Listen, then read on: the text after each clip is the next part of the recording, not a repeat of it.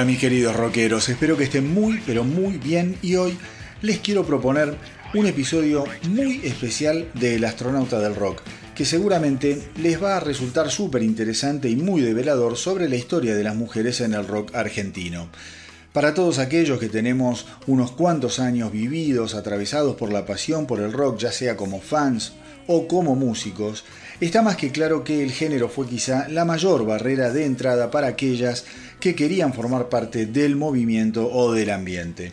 Y cuando digo género lo hago con una doble intención, obviamente. Por un lado me refiero al género en cuanto al rock en sí mismo, y por el otro lado lo hago refiriéndome a la sexualidad, porque desde su explosivo Big Bang el rock se le adjudicó a los hombres, a los varones, y de esa forma fue un género masculino, gestado y aceptado de esa manera por la sociedad entera.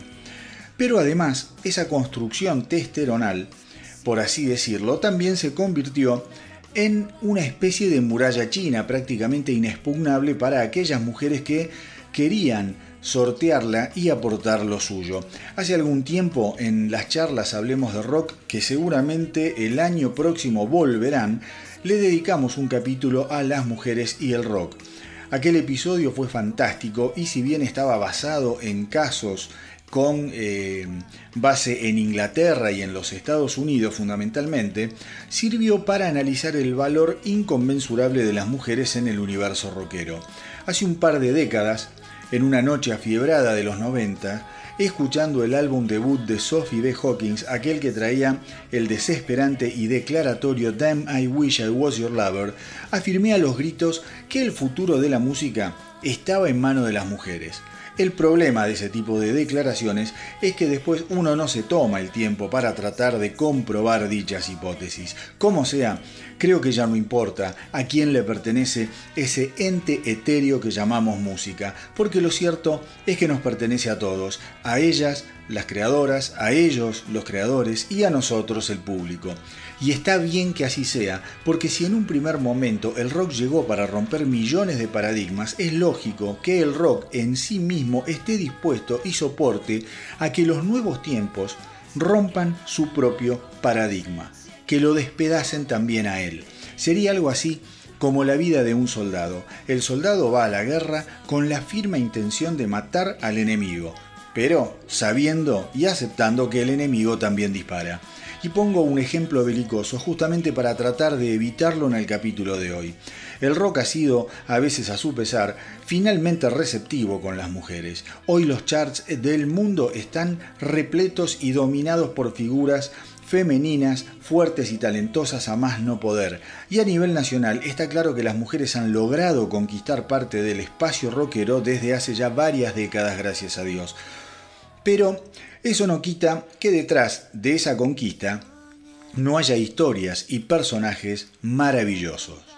Fue por eso que cuando me crucé en las redes con el libro Brilla la luz para ellas, una historia de las mujeres en el rock argentino 1960-2020 de Romina Sanelato, inmediatamente me comuniqué con la editorial Marea para proponerles este episodio especial para darme la posibilidad de conocer más sobre el tema y compartir algunos extractos y anécdotas del libro con ustedes. Como se imaginarán, condensar semejante investigación y trabajo literario en un episodio es una tarea imposible.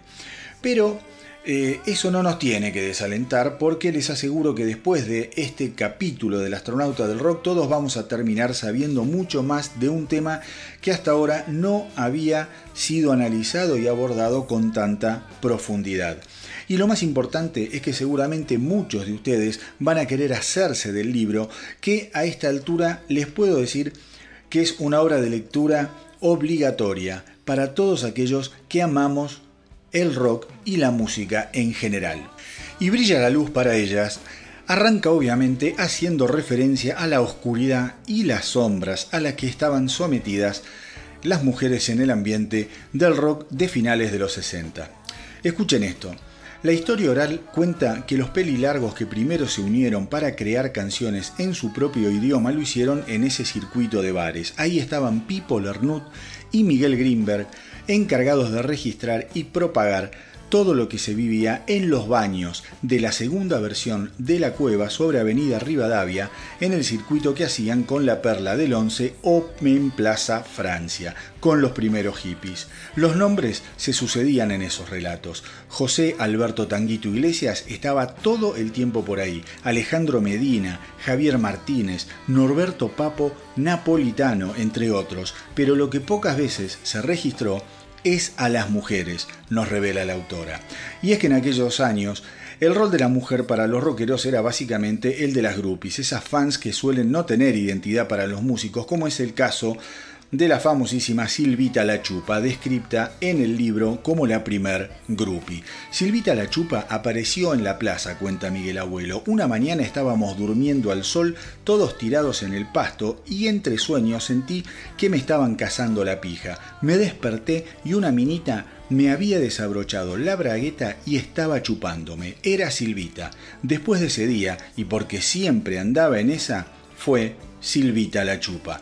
Pero lo más interesante que marca Romina Sanelato es que en realidad las groupies no eran mujeres que tenían ganas de tener sexo con los músicos que las calentaban, sino que eran parte de los derechos adquiridos de las bandas, o al menos eso pensaban los rockeros. Digo, una cosa absolutamente abominable, impensable en el día de hoy. Muy, muy, pero muy fuerte, pero era así la cosa y hasta no hace mucho tiempo siguió siendo así y hay casos en la actualidad que siguen teniendo grandes problemas porque terminan con acusaciones de abuso, en fin. El tema de las groupies ya no es lo mismo ni está bien visto como se veía hace décadas atrás. Imagínense entonces, lo titánico que debió haber sido el esfuerzo de aquellas mujeres que realmente sabían que contaban con el talento suficiente como para hacerse de un lugar preponderante en el ambiente rockero. El libro obviamente repara en el rol de la mítica Dana, guía espiritual de los jovencísimos arco iris, y eh, de cómo esta relación simbiótica entre la banda y esta mujer levantó muchísima polvareda dentro del ambiente del rock. Escuchen esto porque marca a fuego lo fuertemente machista y clasista que era el mundo del rock en aquellos años. En su vida comunitaria había reglas que sorprendían a los demás rockeros. Mientras unos andaban de bar en bar, practicando una vida sexual liberada y frondosa, Arcoiris llevaba una disciplina ascética, no alcohol, no drogas, no sexo, meditación, vegetarianismo y espiritualidad. El ambiente del rock despreciaba a Arcoiris. Eran tiempos de un gueto con un machismo exasperante. No podían entender a un grupo sometido a las enseñanzas de una mujer. Pero como todo extremismo, semejantes posturas tuvieron que comenzar a hacerse eh, un lugar a lo que eran las concesiones para quizá disimular las fisuras de un eh, modo cada vez más eh, arcaico de ver las cosas. En noviembre, por ejemplo, de 1970, se llevó a cabo la primera edición del Buenos Aires Rock o el Bar Rock en el Velódromo Municipal de Palermo. Y quiero que escuchen estos números porque son increíbles. Concurrieron un total de 30.000 personas a un promedio de 6.000 personas por día, fueron 7 canales de televisión, 8 radios, se filmaron 14 películas, se acreditaron 84 periodistas, tocaron 31 bandas y 3 solistas, pero ninguna mujer pisó el escenario. Cuando leí esto me quedé totalmente impactado. Sin embargo, como les decía antes, las fisuras eran cada vez más visibles y había que disimularlas. Fue así que en la segunda edición del festival, llevado a cabo eh, al año siguiente, una joven trotamundos llamada Gabriela Parodi, pero conocida simplemente como Gabriela, tuvo la enorme responsabilidad de convertirse en la primera mujer aceptada por el rock, cuando pisó aquel escenario para cantar tres canciones que quedarían en la historia. Gabriela diría en su momento, una vez que subí, me acuerdo que canté tres temas y cuando terminé la gente empezó a pedir otra, pero yo no tenía otra. El inesperado éxito y la gigantesca aceptación de Gabriela por parte del público fue, aunque muchos no quieran admitirlo, el comienzo del derrumbe de un paradigma que lentamente se enfrentaba a una metamorfosis insospechada algunos años atrás.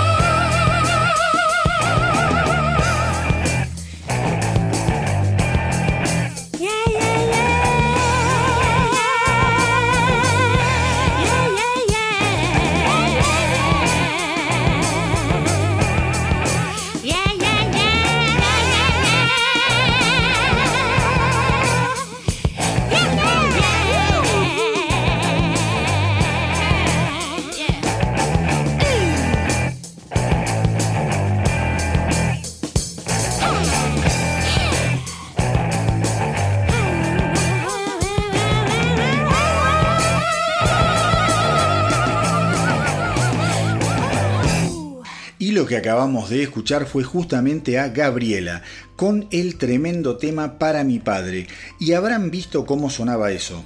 Estamos hablando del año 1972 y la banda de apoyo para su primer álbum estaba formada por Edelmiro Molinari, Lito Nevia, Oscar Moro y David Lebón. Tomá para vos. Una verdadera locura, un seleccionado de primera que no muchos artistas han podido volver a juntar para grabar un álbum entero. El caso de María Rosa Llorio es otro eh, de los temas emblemáticos en esta historia. De fan casual de unos jóvenes sui generis a pareja durante casi una década de Charlie García, Giorgio tuvo que vivir varias encarnaciones en su vida debido a su crianza tradicional, en una época en donde el hipismo un tanto tardío rugía por el amor libre, María Rosa prefería la pareja monogámica, eh, cosa que con un demonio en ascenso como Charlie García era algo así como una utopía permanente. Sin embargo, al principio Charlie le dio la oportunidad de hacer algunos coros en sui generis y de contactarla con otras figuras del ambiente. El libro cuenta que fue en una cena en la casa de León Gieco que surgió la genial idea de lo que se conoció como Por Sui Gieco, en donde los músicos Raúl Porcheto, Sui Generis y León Gieco unirían fuerzas creativas.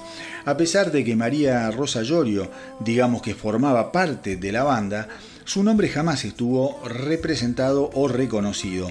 En lugar de hacerles algún reproche, Llorio se mostró agradecida con ellos por haberla dejado cantar en el proyecto entre 1974 y 1976.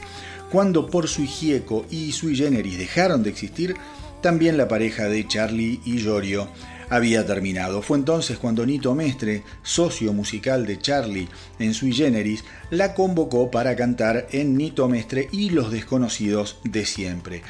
Eh, embarazada de Charlie García, Giorgio no perdió tiempo y como pudo se ajustó a una agenda agotadora dado el éxito que el grupo estaba atravesando, pero al final, con un hijo a cuestas y una situación económica apremiante, decidió dar un paso al costado para iniciar en 1980 una carrera como solista, que si bien fue despareja, nos dejó algunas joyas como En todas partes, un tema de puertos de 1986 plagado de sonidos típicos de la época, pero quizá con una de las mejores versiones de María Rosa Llorio como intérprete.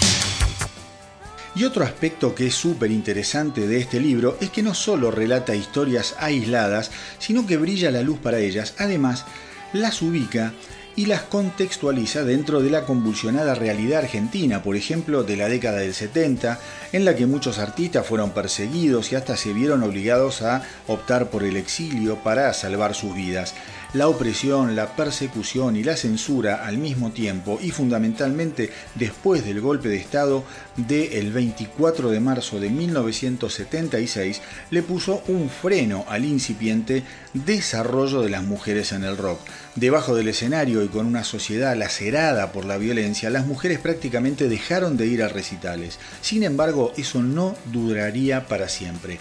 A medida que los 80 se acercaban, revistas como la influyente y federal Expreso Imaginario o Humor se convirtieron en verdaderos catalizadores de frustraciones, deseos, temores y desafíos. Allí, Mujeres periodistas como la gigante, la gigantesca Gloria Guerrero rugían con la potencia de un volcán, opinando de todo de forma cruda y sincera, como sintiéndose inmunes al veneno represivo que flotaba en el aire de aquella Argentina desmembrada.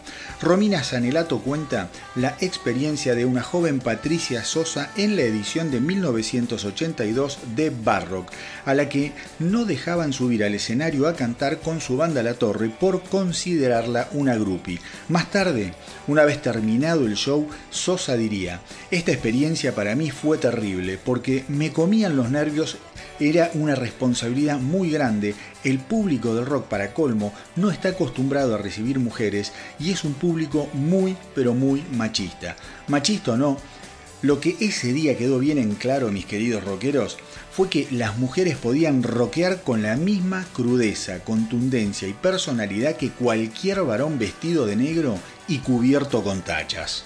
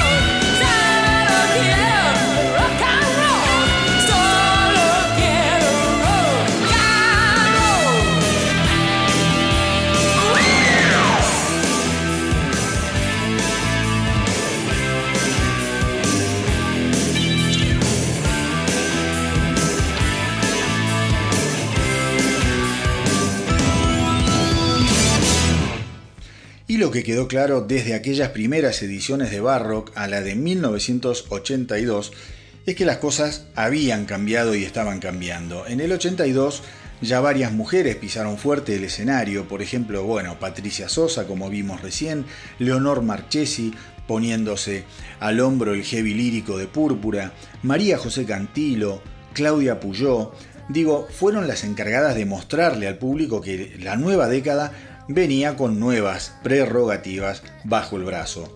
El libro cuenta además que el rock también se fue diversificando en el transcurso de su masividad.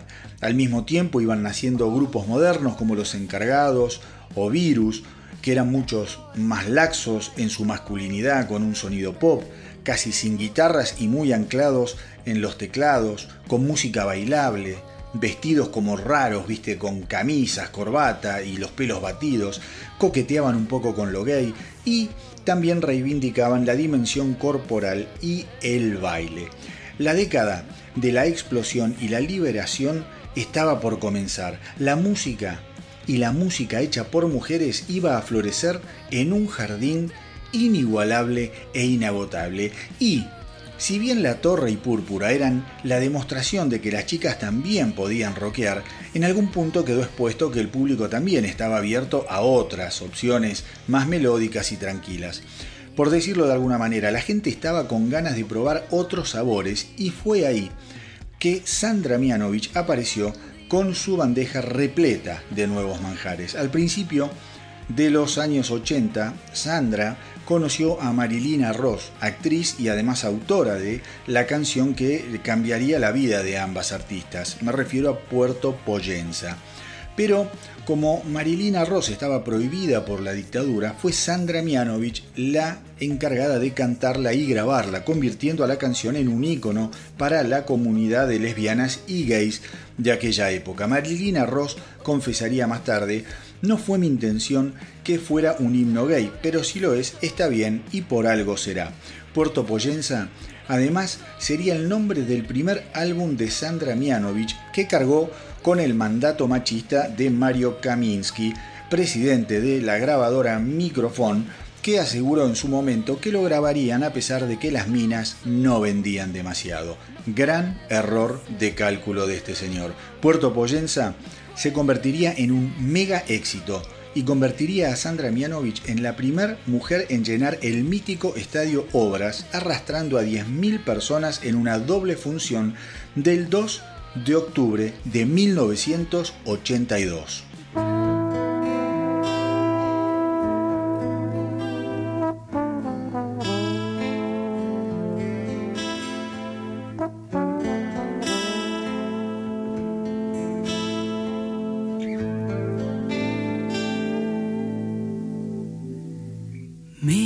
nació este amor sin que me diera cuenta yo. Tal vez el miedo no dejó que apareciera. Y me creció este amor alimentándose en el sol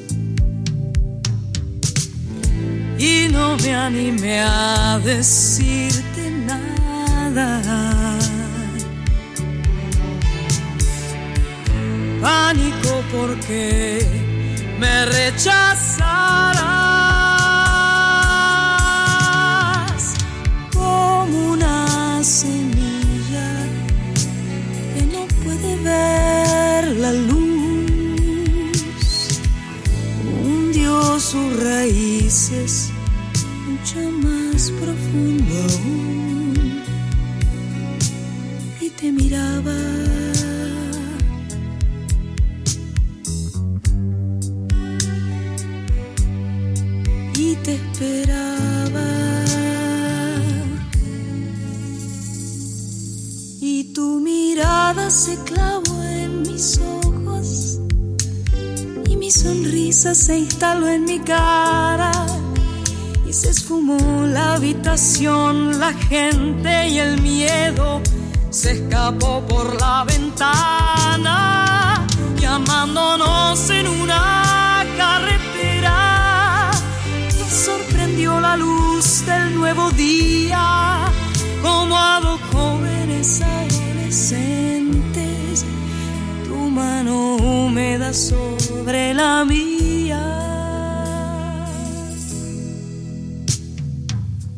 Nació este amor.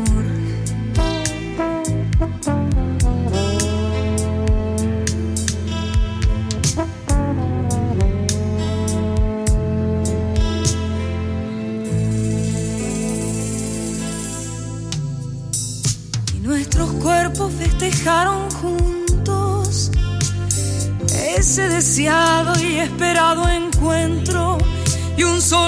rojo te guiñaba un ojo mientras se disfrazaba de aguacero y sin dormir nos fuimos a la playa y nos besamos descaradamente alucinando al gordito de gafas que fue corriendo a cambiarse los.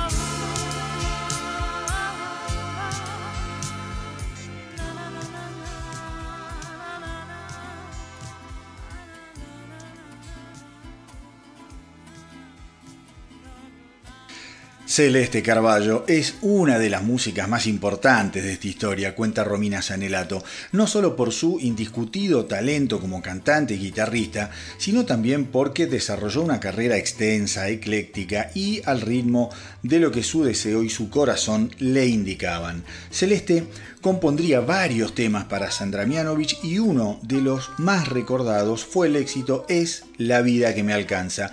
Y fue gracias al éxito de esa canción que Celeste Carballo pudo finalmente entrar a grabar su disco debut, Me vuelvo cada día más loca, que se convertiría en un álbum arrasador, certificándose disco de oro aún antes de llegar a las bateas de las disquerías.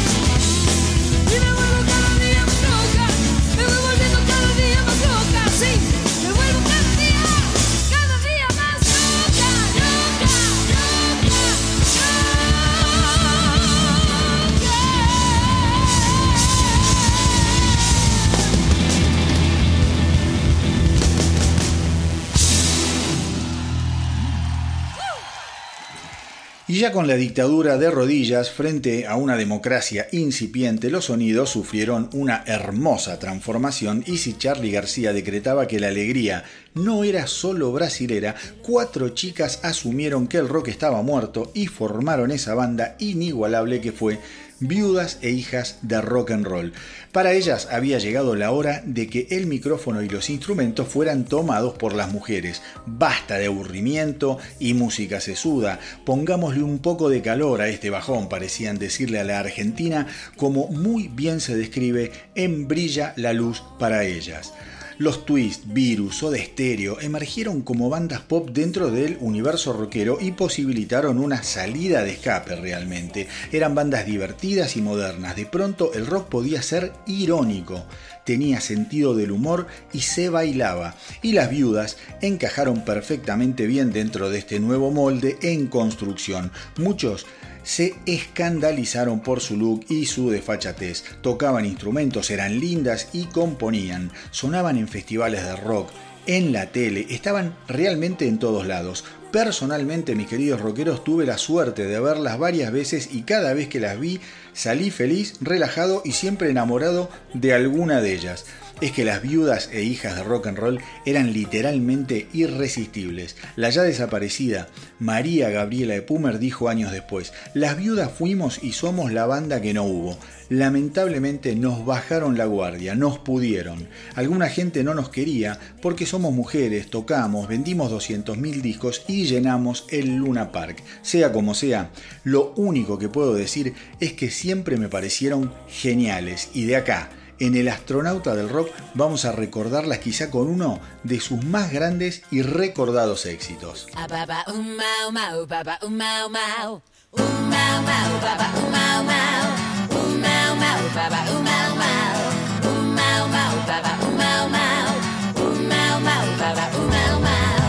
Hoy me vi en el espejo y respiré.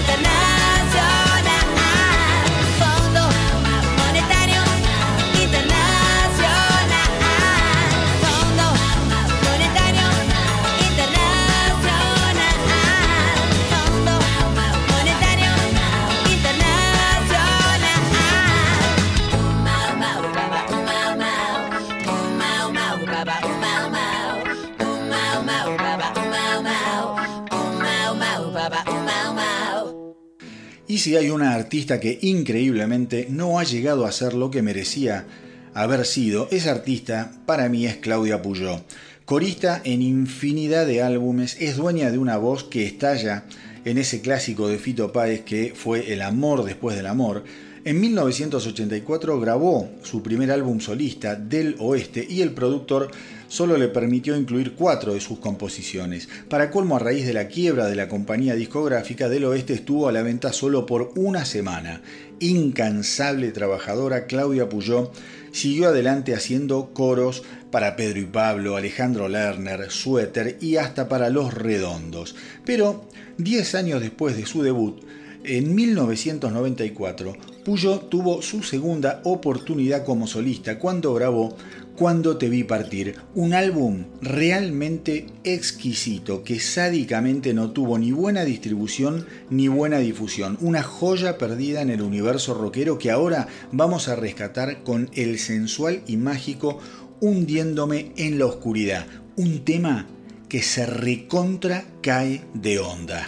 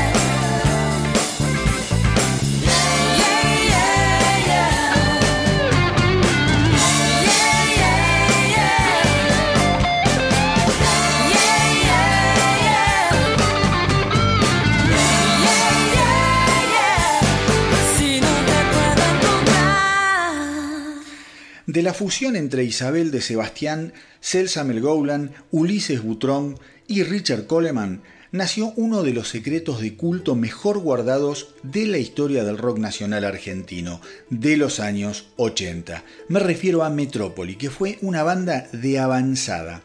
Sus presentaciones expresionistas, repletas de vestimentas autogestionadas que incluían vestidos de plásticos, piezas de lavarropas y hasta elementos de ferretería, los posicionó como una de las agrupaciones más creativas del momento. Aquí las mujeres tenían la voz cantante y para colmo el bagaje musical que las acompañaba era el lienzo perfecto para que esas dos gargantas brillaran a todo color. Quizá el tema más emblemático de la banda pertenezca a su segundo álbum, cuando ya Celsa Gowland había abandonado el proyecto.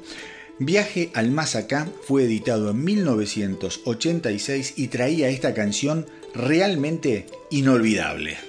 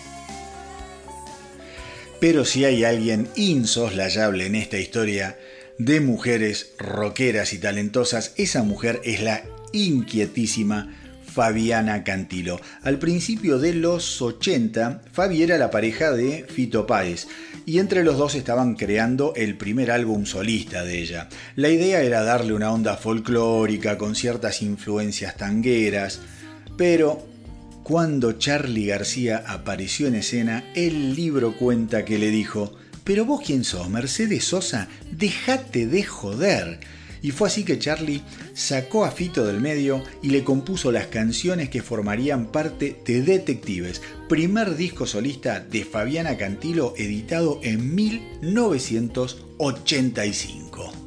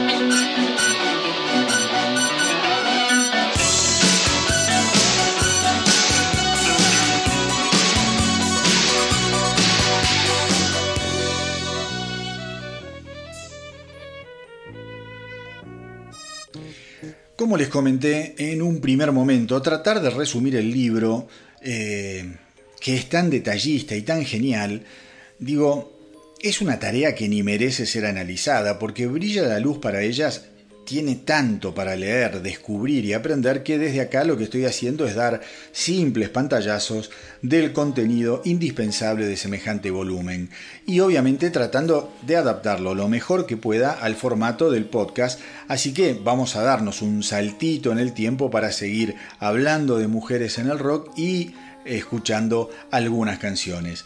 El libro le dedica unos cuantos párrafos a María Gabriela Epumer, contando detalles de sus inicios, de su familia musical y de sus orígenes de sangre mapuche.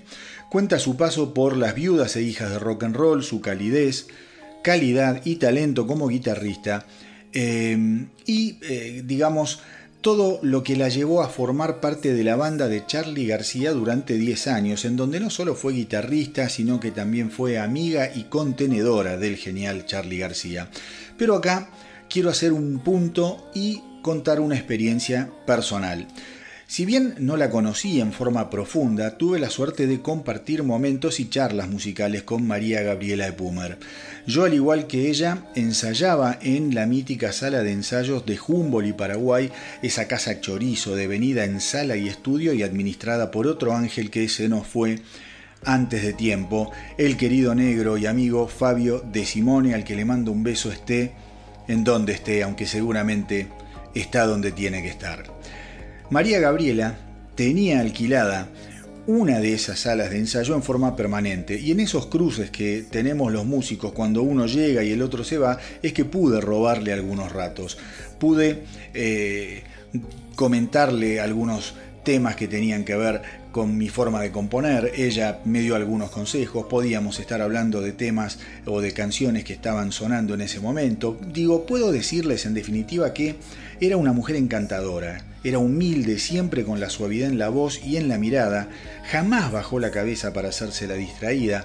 Y con el tiempo hasta nos saludamos con un beso, una una cosa increíble para mí, porque yo la veía cuando iba a ver a las viudas e hijas y tenerla ahí, poder hablar con ella, poder saludarla y poder darle un besito cada tanto era como un lujo, un, mimo al alma que me estaba haciendo.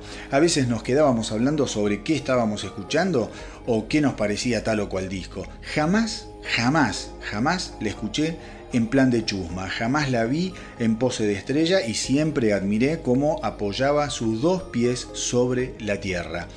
A ver, te preguntarás si yo tuve con María Gabriela Pumer una amistad. Te aseguro que no. La conocí y lo quería contar. Quizá un poco de cholulo, aprovechar este ratito y decir que la conocí un poquito. Como tampoco tuve amistad con Oscar Moro o Adrián Otero, que son otros de los rockeros a los que tuve la suerte de haber conocido a lo largo de mi vida. En el libro van a encontrar detalles sobre la vida y la obra de María Gabriela de Pumar que son realmente fantásticos, pero en este caso quise tomarme el permiso de recordarla más que desde los datos, desde mi experiencia breve y seguramente menos jugosa, pero absolutamente sentida, se los aseguro. Después de su muerte, seguí yendo a la sala de ensayo semanalmente y me resultaba increíble ver aquella puerta de la sala de Gabriela permanentemente cerrada y guardando un insoportable silencio.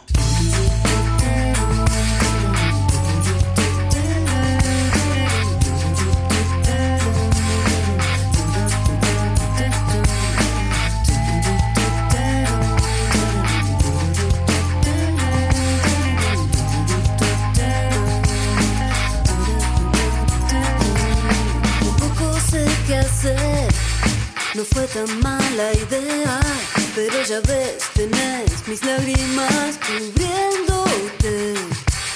Podría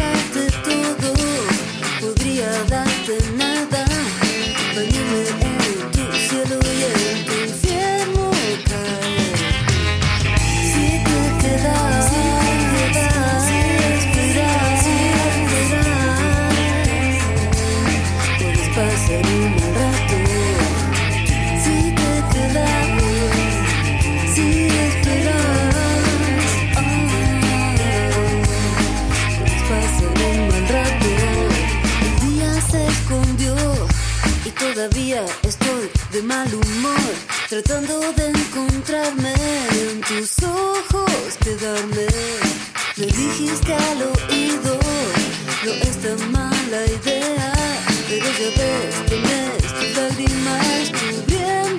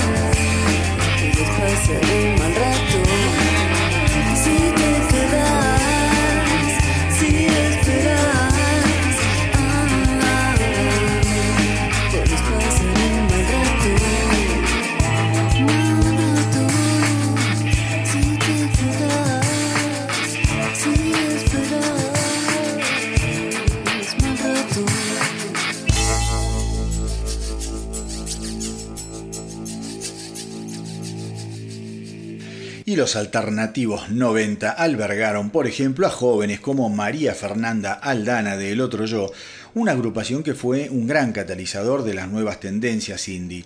María Fernanda se convirtió en un ícono y referente para otras mujeres y futuras músicas e instauró a el bajo como el instrumento de las chicas al menos por estas latitudes. La banda gozó de un éxito fenomenal de la mano de trabajos como Traca Traca o Esencia, un álbum triple en el que cada integrante de la banda tendría su disco solista. El correspondiente a María Fernanda se llamó Esencia XMF.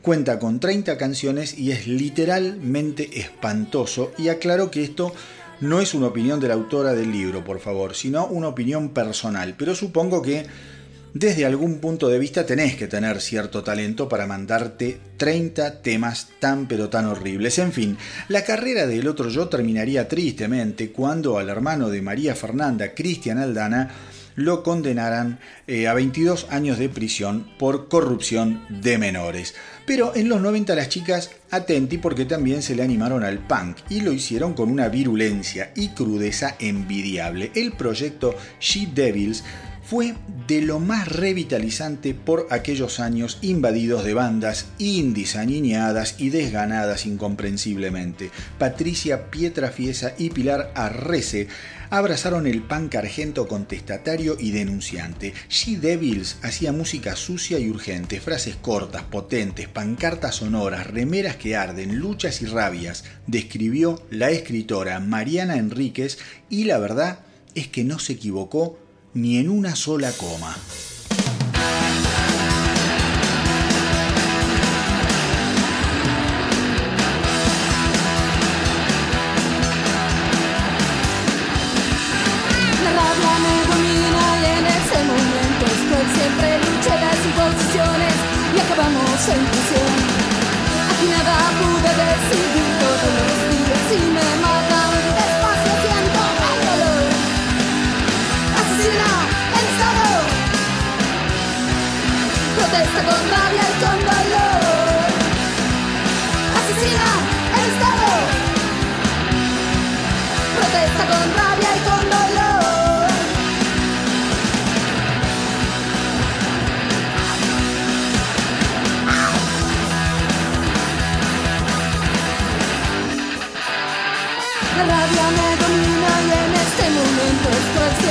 Siempre luché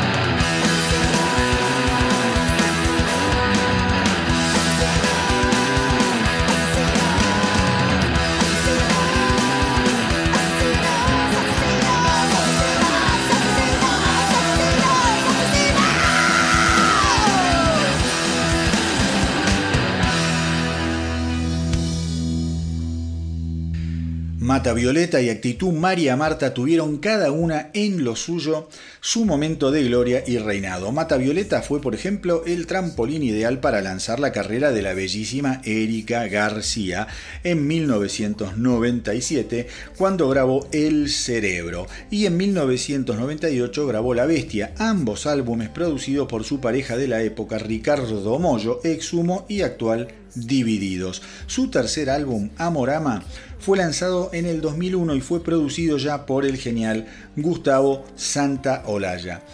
Eh, Actitud María Marta, en cambio, se convirtió en un emblema del rap latinoamericano, como cuenta Romina Sanelato, y fue un verdadero impacto para el mundo musical y una revolución para el público que las escuchó. Malena D'Alessio y Alicia Dalmonte crearon la banda en 1995. Grabaron solamente un álbum, no se puede creer. El excelente Acorralar a la Bestia, que se editó en 1996 y que sonaba de la putísima madre que lo parió. Escuchen esto.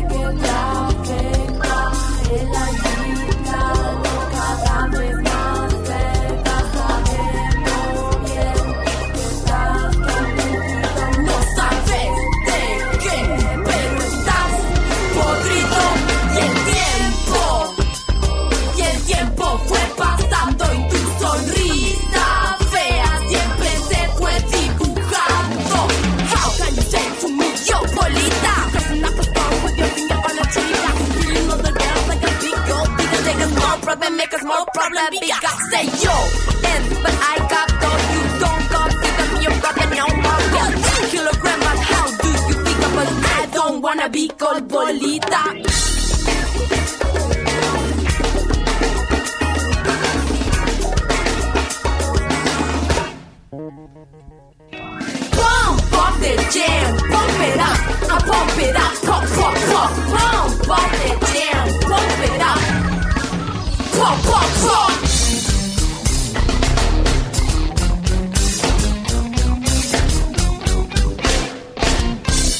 casi llegando al final de Brilla la Luz para ellas, Romina Sanelato cuenta que en los 2000 el rock alternativo hizo hervir el fuego de su olla gracias a las aguas calientes que le habían dejado los años 90. Era la época donde lo sónico y lo grunge le daban espacio a otro sonido dentro del rock, quizá más pop con sintetizadores y secuenciadores, mezclados con guitarras y teclados rápidos. Un momento donde la sensibilidad era expresada con rasgos que mezclaban la furia y la delicadeza y también lo bailable con lo bajonero. Cada uno de los grupos que hizo carrera en esta época lo hizo a su forma a su forma personal, abriendo camino a su propia manera y con su propio estilo. Por ejemplo, tenés a las Kellys, Mimi Maura, No Lo Soporto y Sugar Tampax. En el caso de No Lo Soporto, por ejemplo, la banda de las hermanas Naila y Lucía Borstein de inmediato contaron con el apoyo de Luis Alberto Spinetta, nos ponemos todo de pie, por favor, y de Gustavo Cerati, otra bestia, que puso además su voz en el tema Nunca iré extraído del álbum Avión, editado en el año 2008.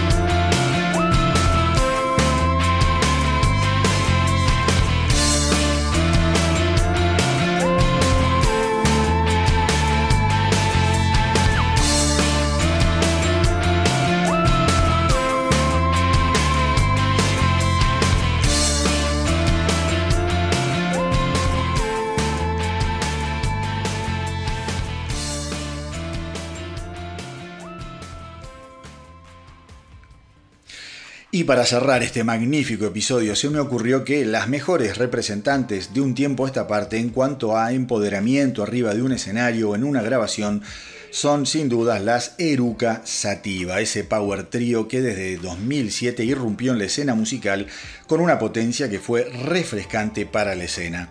Digo, la banda está integrada por Lula Bertoldi, Brenda Martín y Gabriel Pedernera. En 2008 sacaron su primer disco, La Carne. Al poco tiempo grabaron Es, en el 2010.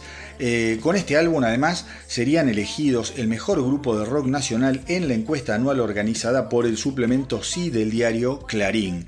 En 2012 eh, seguirían con el álbum Blanco, con el que alcanzarían un nivel de popularidad inaudito para una banda de rock alternativo y con huellas digitales llegarían finalmente al Luna Park y al Cosquín Rock. En el 2019, Eruca Sativa editó Seremos Primavera, cuyo apoyo obviamente se vio postergado debido a la pandemia que estamos atravesando.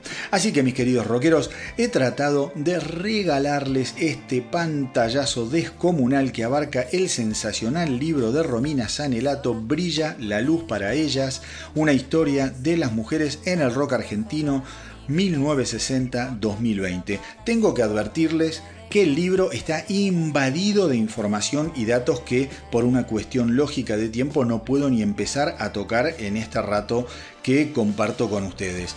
Eh, pero hay historias maravillosas, de vidas increíbles, de mujeres que lucharon y luchan por alzar su voz con la intención de que el rock sea cada vez más receptivo a la irreemplazable sensibilidad femenina.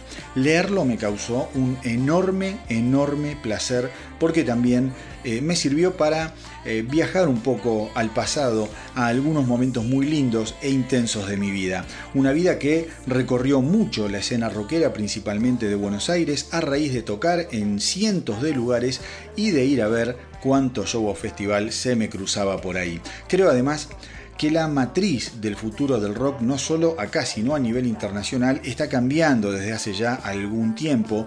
Los charts están abarrotados de mujeres talentosísimas a las que hay que prestarles cada vez más y más atención. Creo también que los varones de hoy pertenecen a una generación mejor educada, más abarcativa y sin dudas más receptiva. Tienen en claro que la música no tiene dueños en función del género. Saben que el talento y la obra es lo que finalmente debe mover la balanza y el amperímetro. Personalmente, Personalmente provengo de una generación que creo fue la primera en comenzar a entender que el rock no era propiedad privada de los varones. Mi discoteca siempre siempre se pareció a una gigantesca orgía musical, en donde Madonna podía estar arriba de Rob Halford y a su vez Rob Halford podía estar debajo de Wham, mientras Charlie García se acomodaba al lado de Silvina Garré y Fito Páez abrazaba a su musa Fabiana Cantilo. Lo que intento decir es que para mí la música siempre tuvo la virtud y la gracia de la unión, nunca la entendí como un River Boca, más allá de lógicas discusiones sobre gustos y extravíos en noches demasiado largas y amaneceres inesperados. Brilla la luz para ellas es quizá el testimonio más fiel que leí hasta ahora del daño inútil que causan los prejuicios en el mundo de la música. Pero gracias a Dios, al tiempo, a la evolución, a la madurez y seguramente a todas estas guerreras que recopila el libro, las chicas han encontrado su espacio y están más vivas que nunca. Gracias a Editorial Marea por los ejemplares que me hicieron llegar para poder producir este episodio del astronauta del rock. Gracias a Romina Sanelato por el trabajo inmenso y valiosísimo que transformó este libro en algo imprescindible. Y gracias, por supuesto, a todos los que están escuchando. Desde ya, desde ya les adelanto que en un tiempo más voy a estar sorteando dos ejemplares de Brilla la Luz para ellas a través del Instagram del astronauta del rock, así que estén atentos porque les garantizo que este libro es algo que no pueden dejar de leer. Y como siempre les digo, hagan correr la voz para que nuestra tripulación no pare de crecer. Gracias por estar ahí, gracias por el apoyo y por los mensajes que no paran de llegar. Cuídense mucho, que tengan una linda semana y que viva el rock.